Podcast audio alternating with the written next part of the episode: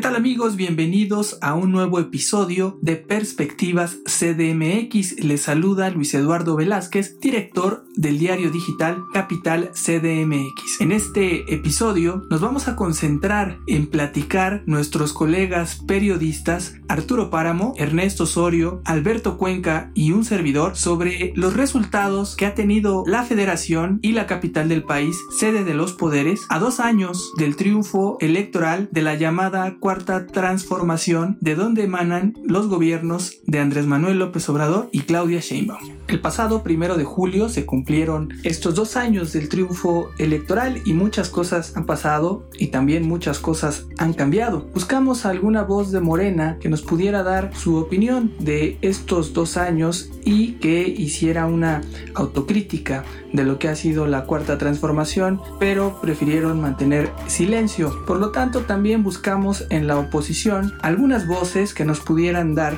un panorama sobre cuál es su opinión en torno a lo que hemos vivido en el país y en la capital del país, que son dos gobiernos que actúan de manera semejante. Vamos a escuchar al líder del PAN en la Ciudad de México, Andrés Ataide, quien nos hizo favor de compartir su opinión y vaya que valdría la pena resaltar que el Partido Acción Nacional es el único de los partidos políticos en el país que han logrado consolidarse de mejor manera como una oposición. Vamos a escuchar a Andrés Ataide. A dos años de que la doctora Claudia Sheinbaum se convirtiera en jefa de gobierno aquí en la Ciudad de México, podemos asegurar que tanto ella como su gabinete le han fallado a quienes depositaron su confianza en el 2018. Por donde le veamos. En materia económica sabemos que incluso antes de la llegada del COVID-19 ya se había presentado un decrecimiento económico, en donde incluso al cierre del 2019 nuestra economía cayó un 1%, pero no solamente eso,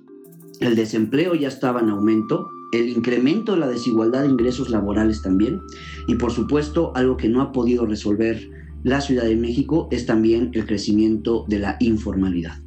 Pero si eso lo acompañamos con la crisis de seguridad, en donde al cierre del 2018 el crecimiento de la incidencia delictiva fue notable y que si bien en este primer trimestre, cuatrimestre del 2020, hemos visto una disminución en la incidencia delictiva, no solamente en la Ciudad de México, sino en todo el país debido al confinamiento, lo que es una realidad es que la violencia de género y el robo a casa, habitación, este año está por las nubes. Y por supuesto, no podemos dejar de lado el mal tratamiento que se le ha dado a la crisis sanitaria. Tenemos que recordar que la jefa de gobierno tomó la decisión de permitir el Vive Latino hace no mucho tiempo, que incluso costó la vida de por lo menos un policía. Tuvimos acceso a información que garantizaba que el gobierno de la Ciudad de México incurrió en corrupción a la hora de la compra de ciertos insumos y equipos para el tratamiento médico, pero también lamentablemente la ciudad es el epicentro en términos de casos de contagio, de personas fallecidas y de tasa de letalidad. La jefa de gobierno tomó la decisión también de acompañar la política del modelo Centinela, que a todas luces ha sido un fracaso, y por lo tanto celebramos que se haya modificado esa decisión para hoy intentar masificar pruebas. Las demarcaciones Gustavo Madero, Iztapalapa, Cuauhtémoc, Azcapotzalco y Álvaro Obregón, cinco gobernadas por Morena, conforman el top 5 en donde la tasa de letalidad es más alta. Por tanto, en resumen, crisis económica, crisis de seguridad, en donde hace no mucho tuvimos el lamentable atentado contra el jefe de la policía de la capital del país y la crisis sanitaria. Los retos son muchos, y por lo tanto ante estas tres crisis podemos asegurar que Claudia Sheinbaum le ha fallado a la Ciudad de México. Agradecemos a Andrés Ataide, líder del PAN en la Ciudad de México, por darnos esta perspectiva. Así es, una de las grandes frases de la cuarta transformación, tanto de Andrés Manuel López Obrador como de Claudia Sheinbaum, cuando asumieron el poder, fue tenemos prohibido fallar y hoy la evidencia es que han fallado y han fallado en temas estructurales como la seguridad y como la salud. Eso ha llevado a que el país eleve día con día la cifra de muertos, ya sea por el coronavirus o por por la violencia. Una violencia que no solo se reduce al problema de la violencia de seguridad, sino también a la violencia de género. México mantiene la estadística de nueve mujeres asesinadas por cada 10. Es una cifra altísima que no se ha podido reducir. En materia de seguridad sigue estando la estadística de más de 100 muertos al día una cifra que no se ha podido reducir desde que asumieron el poder. Y bueno, hemos tenido incluso hechos graves y lamentables como atentados del crimen organizado en la capital del país al jefe de la policía, Omar García Harfuch, que fue un hecho sin precedente y del cual platicamos un poco en el episodio anterior. Pero para seguir en este análisis, vamos a platicar ahora y cederle los micrófonos a Arturo Páramo, un periodista muy experimentado que sigue los pasos desde la campaña de Andrés Manuel López Obrador y también desde que asumió el poder prácticamente el primero de julio de 2018 y lo mantiene hasta el día de hoy. Hola, ¿qué tal? Pues el desempeño de este gobierno, pues ya lo avisorábamos nosotros desde hace tiempo, cuando supimos que Morena se enfilaba para ganar las elecciones del 2018. Es un gobierno que está supeditado, es parte de un proyecto nacional, no es como nosotros eh, que estamos, este, eh, pues,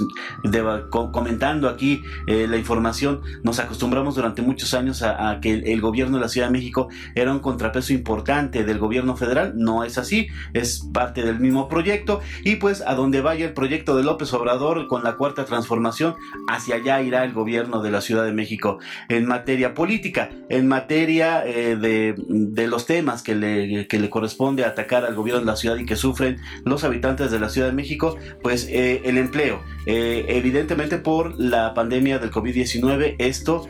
va en picada. El empleo formal se perdió en, en buena medida durante durante este periodo de la pandemia, el periodo de confinamiento. Eh, el, empleo informal también eh, se perdió en buena medida. Así es que eso pues no es tanto un culpa del gobierno, simplemente es efecto de la pandemia. Eh, el otro gran tema que le afecta a la gente es la inseguridad y ahí eh, volvemos también a los efectos que está teniendo la pandemia. Tal vez eh, se esperaba que se redujeran drásticamente los índices de inseguridad en la Ciudad de México, tal vez ha sido así, los números lo indican. Sin embargo, una vez que salgamos todos del confinamiento, pues habrá que ver cómo se comportan las estadísticas. Lo que sí es cierto es que el ataque, el atentado en contra de Omar García Harfuch nos dejó a todos la sensación de vulnerabilidad una vez más en la Ciudad de México. Eh, ya la sentíamos desde antes, pero esto llegó a rematar ese sentimiento y eh, es probable que durante un buen tiempo no nos dejemos de sentir vulnerables en la Ciudad de México. Yo creo que el balance del gobierno de la Ciudad de México en cuanto a obra pública pues no es tan destacado toda vez que nunca se plantearon hacer grandes obras, sino darle mantenimiento a lo que existe y lo que se pueda hacer nuevo pues se hará, pero no será una gran obra emblemática. Eh, tal vez el asunto del cablebús es lo más relevante, eh, va avanzando y pues será algo que servirá para una parte de la población eh, pues más o menos importante, pero no afectará de ninguna manera, no beneficiará a la mayoría de la Ciudad de México. pues eso es lo que considero, a donde vaya el gobierno federal y a donde vaya el proyecto de López Obrador, hacia allá irá el gobierno de la Ciudad de México, ya sea para bien o para mal. Gracias Arturo Páramo por tu perspectiva CDMX coincido que con la llegada de Andrés Manuel López Obrador al Palacio Nacional es una sombra muy grande para la jefa de gobierno y se ha dicho, se ha remarcado que prácticamente la redujo a una regencia y eso hace que también la estrategia nacional haga que la estrategia local pocas veces pueda distinguirse, diferenciarse y parezca un mismo proyecto que, como bien dices, si arriba va bien, abajo de manera natural también debe de ir bien. Lo que hemos visto es que arriba va mal y por lo tanto también abajo va mal en el manejo de la epidemia creo que es un gran ejemplo de cómo han tenido una visión semejante y por algunos momentos Claudia Sheinbaum ha tratado de desvincularse, separarse para hacer un manejo propio y ha mostrado un poco de mayor éxito. Sin embargo, su futuro siempre va de la mano y depende de lo que suceda en Palacio Nacional porque hemos visto que en algunas acciones que ha tenido o que ha querido ella tomar se ha visto presionada por el presidente Andrés Manuel López Obrador y eso más que beneficiarle pues le ha generado algún tipo de afectación en su imagen pero ahora vamos con Ernesto Osorio que nos tiene también una muy buena perspectiva porque conoce conoce muy bien a López Obrador y también a Claudia Sheinbaum. Te escuchamos, Ernesto Osorio, director de Gaceta Ciudadana. Amigos de Capital CDMX, Luis, Arturo, Beto, pues 19 meses ya desde que se registró la victoria de Morena en las elecciones presidenciales del 2018. Hay que hacer un recuento de lo que ha sido el gobierno en esta ciudad que, como siempre lo he dicho, el gobierno de esta ciudad es el gobierno federal. Quien gobierna la Ciudad de México es Andrés Manuel López Obrador y tiene a una administradora que es la doctora Claudia Sheinbaum quien, bueno, también fue electa en este proceso electoral de 2018 y que ella también se levantó con la victoria, pero consideremos y recordemos que todo esto fue parte de una avalancha que encabezó Andrés Manuel López Obrador hace mm, ya dos años y que pues los llevó a la presidencia y a la jefa de gobierno al lugar en el que están. Han sido 19 meses de trabajo aquí en la Ciudad de México que hemos visto pues con un arranque medio triste, medio semi espectacular, con una presencia gris de la doctora Sheinbaum, con un secretario de seguridad que se quedó a medio gas y que tuvo que salir ante la ineficiencia demostrada cuando la seguridad pública era lo principal, Jesús Horta, y que bueno, se vino a corregir perfectamente, creo, a lo mejor no es el término perfecto, pero creo que se corrigió bien con Omar García Harfush. Los resultados de la inseguridad eh, siguen siendo medianamente aceptables porque en medio de todo este trabajo que había iniciado el gobierno de México en la Ciudad de México, pues eh, se tuvo que ver interrumpido por la pandemia. Creo que estos 19 meses se han visto ensombrecidos por esos dos grandes problemas que ha tenido la Ciudad de México y el país, la inseguridad y la pandemia. Y la respuesta de esta administradora, esta regente que tenemos en la Ciudad de México, la doctora Claudia Sheinbaum, pues ha tratado de ser eh, en momentos positiva, eh, en otros pues quizá a lo mejor alineándose a la política que se dicta desde Palacio Nacional, pues no respondido bien a los intereses de todos los capitalinos. En materia de economía, vemos que pues también se ciñe a los eh, designios que vienen de gobierno federal eh, vemos un Fadlala Cabina en la Secretaría de Desarrollo Económico que pues solamente escucha cuáles son las instrucciones, qué es lo que tiene que hacer, pero no vemos un secretario proactivo haciendo que esta ciudad pues enfrente una crisis económica que empezamos ya a sentir las repercusiones ocasionado por la pandemia. Creo que el balance después de estos 19 meses en la Ciudad de México es un poco más cargado a lo negativo. Eh, no vamos a dejar de reconocer que hubo avances. Creo que se corrigió muy bien en la cuestión de atención a becas, apoyos a niños eh, para que la educación llegue a todos. Creo que por ahí se va bien, por el proyecto Pilares también. La movilidad ha sido prácticamente cero. Eh, Andrés Layú ha sido un secretario académico de gabinete que no ha sabido enfrentar el problema del transporte público, sobre todo en lo que es la zona conurbada. Y pues podríamos hacer todo un análisis de esos 19 meses, pero creo que es regular regular este desempeño que ha tenido el gobierno de México en la capital. Y bueno, esperemos que la jefa de gobierno, la doctora Claudia Sheinbaum, un poco vaya despegándose del gobierno federal. La vemos de pronto que tiene visos como que destellos en donde ella quiere marcar una diferencia y pues lo vemos con sus reuniones de eh, atención a la gente en las mañanas este,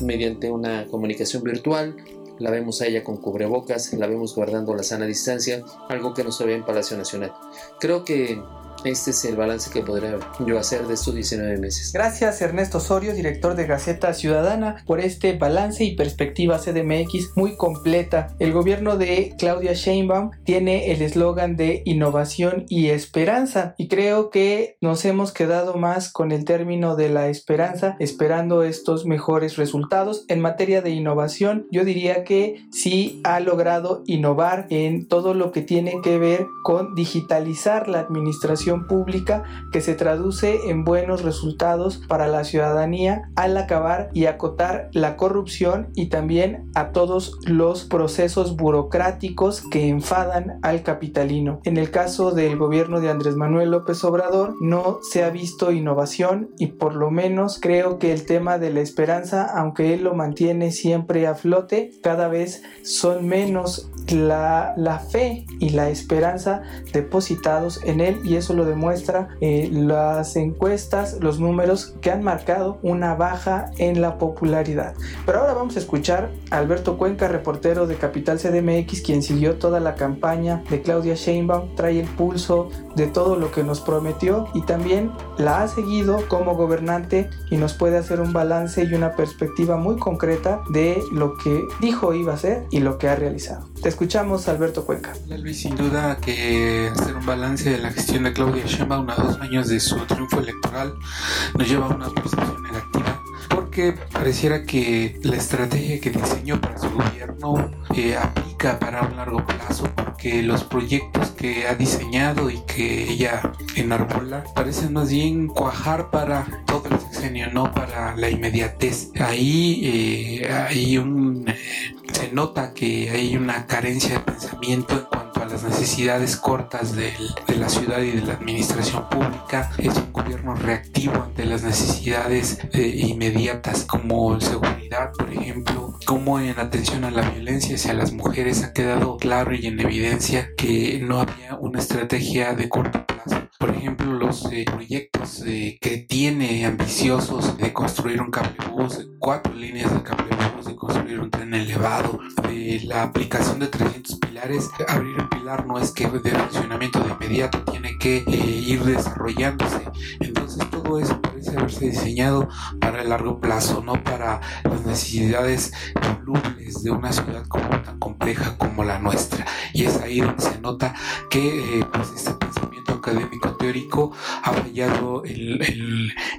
lo corto y veremos pues, qué tanto cuaja en, el largo. Muchas gracias Alberto Cuenca por tu perspectiva CDMX. Coincido totalmente en que el gobierno con este matiz científico más allá de lo político administrativo nos ha quedado mucho a deber con proyectos que se ponen en la mesa y tardan en ver la luz. Hay factores como la epidemia que impidieron la realización de estos pilares que en teoría buscan reconstruir el tejido social que se ha perdido en la capital del país, pero ahorita están en primera inacabados y en segunda paralizados la totalidad de los 300 para poder eh, generar este cambio que se busca hacer en cada una de las más de 1800 colonias de la capital del país. Y vemos por otro lado retrocesos como lo fue esta ley Sheinbaum para generar el control total de los recursos de la capital del país en lo que restan los seis meses de este año.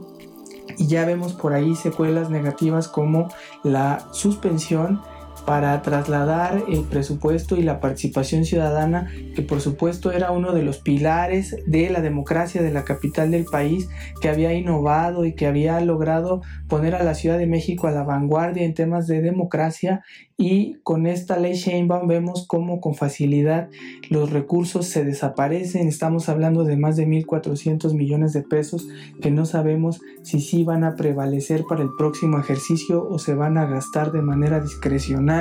Por lo tanto, el 2020 es un año donde no habrá participación ciudadana, donde no habrá presupuesto participativo, donde no se va a ver una mejora en las colonias, en las calles de la Ciudad de México, donde la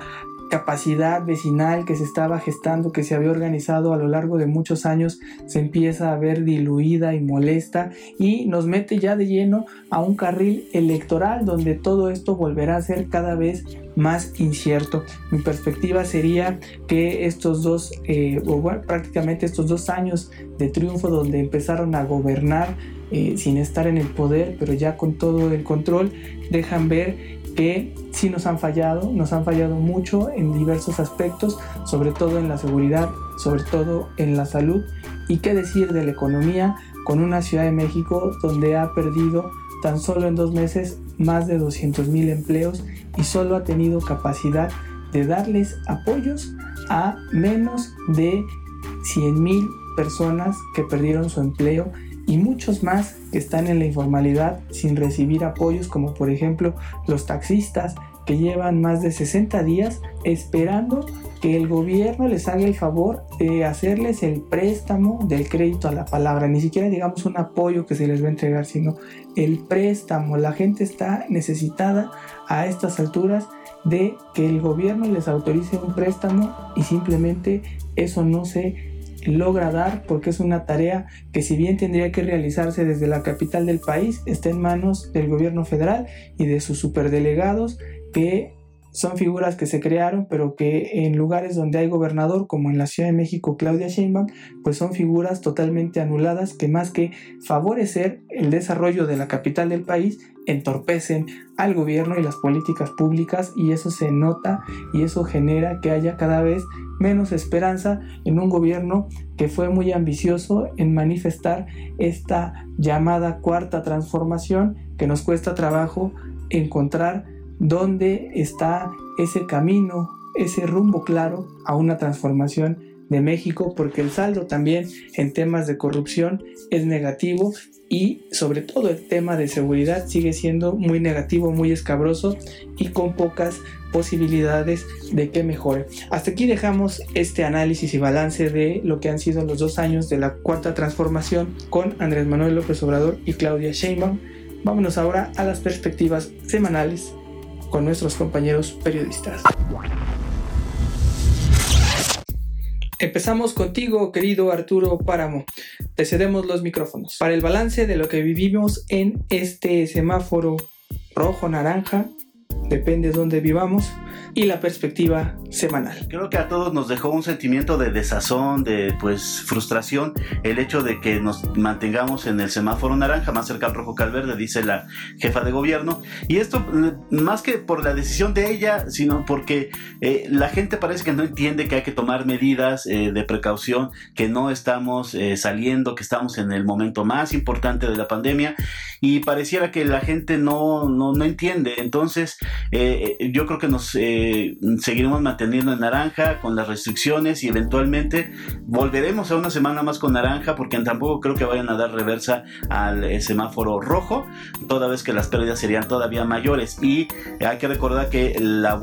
eh, que estemos en naranja no tiene que ver tanto con criterios de salud, sino con criterios económicos, porque la economía de la Ciudad de México ya no aguanta más confinamiento. Gracias Arturo Páramo. Coincido en que la Ciudad de México ya no aguanta más confinamiento en la parte económica y por esta otra vía estamos viendo una gran falta de responsabilidad y de civismo de los capitalinos, lo cual nos deja en una verdadera encrucijada tanto a las autoridades como a toda la sociedad, ya que estamos rebasando a países en el número de muertos por coronavirus y parece que nadie entiende y esto sigue siendo la agenda de todos los días. Vamos a escuchar ahora a Ernesto Osorio director de Gaceta Ciudadana. perspectiva para la semana. Bueno, veremos qué tanto funcionó el regaño y esta llamada de atención en el gobierno de la Ciudad de México que dio a los comerciantes en el centro histórico para que cerraran cortinas durante la semana. Veremos si la respuesta eh, de los empresarios, de los comerciantes es positiva y ellos siguen en el semáforo naranja transitando hacia lo que sería el semáforo amarillo pero este, no cuentemos victoria. Creo que no solamente hay que esperar de los comerciantes, sino mucho y sobre todo mucho de la ciudadanía. Es lamentable ver que la gente, que nosotros los ciudadanos no respondemos como se debe, que pues actuar de manera conjunta estas calles repletas que vimos después de tres meses en el centro histórico los últimos días de la semana pasada, creo que nos hace reflexionar y pues sí, todos en nuestra casa deberíamos de pensar que no es momento todavía de llegar y retomar la actividad y la movilidad que teníamos en el centro como lo veníamos haciendo.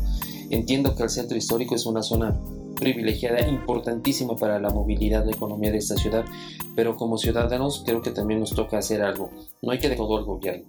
El gobierno pues intenta hacer algo. Creo que tomó bien la decisión la doctora Sheinbaum en el momento de decir no pasamos a la siguiente fase hasta que no se entienda perfectamente por parte de los comerciantes establecidos, pues que no se puede seguir trabajando. Y bueno, hay que estar muy atentos a lo que sucede con el comercio informal. Ya lo decía la secretaria de gobierno, hay comerciantes ambulantes que se niegan a atender estas disposiciones. Creo que es ya una señal muy mala el hecho que viniendo de una diputada federal eh, que salió, surgió del movimiento de Morena y de esta alianza, eh, pues bajo la el paraguas del Partido de Encuentro Social, la lideresa María Rosete, pues tendría que ser un poquitito más responsable. No solamente, pues porque ella también ya se enfermó, ayer le dio COVID y sin embargo, pues está sacando a sus comerciantes sin ningún miramiento. creo que hay, que echarle mucho el ojo a la actividad del comercio informal esta semana, te va a ser verlos trabajar y cómo reaccionan ante estas disposiciones de guardar la distancia, de restringir la movilidad en los espacios donde ellos venden y si no es así, pues empecemos, vamos a empezar a ver las primeras manifestaciones y los primeros pues rompimientos del orden que se había establecido años atrás y quizá un trabajo de muchos años que se hizo para poder lograr que el comercio informal estuviera pues ordenado, semi ordenado, porque no podemos decir que está ordenado,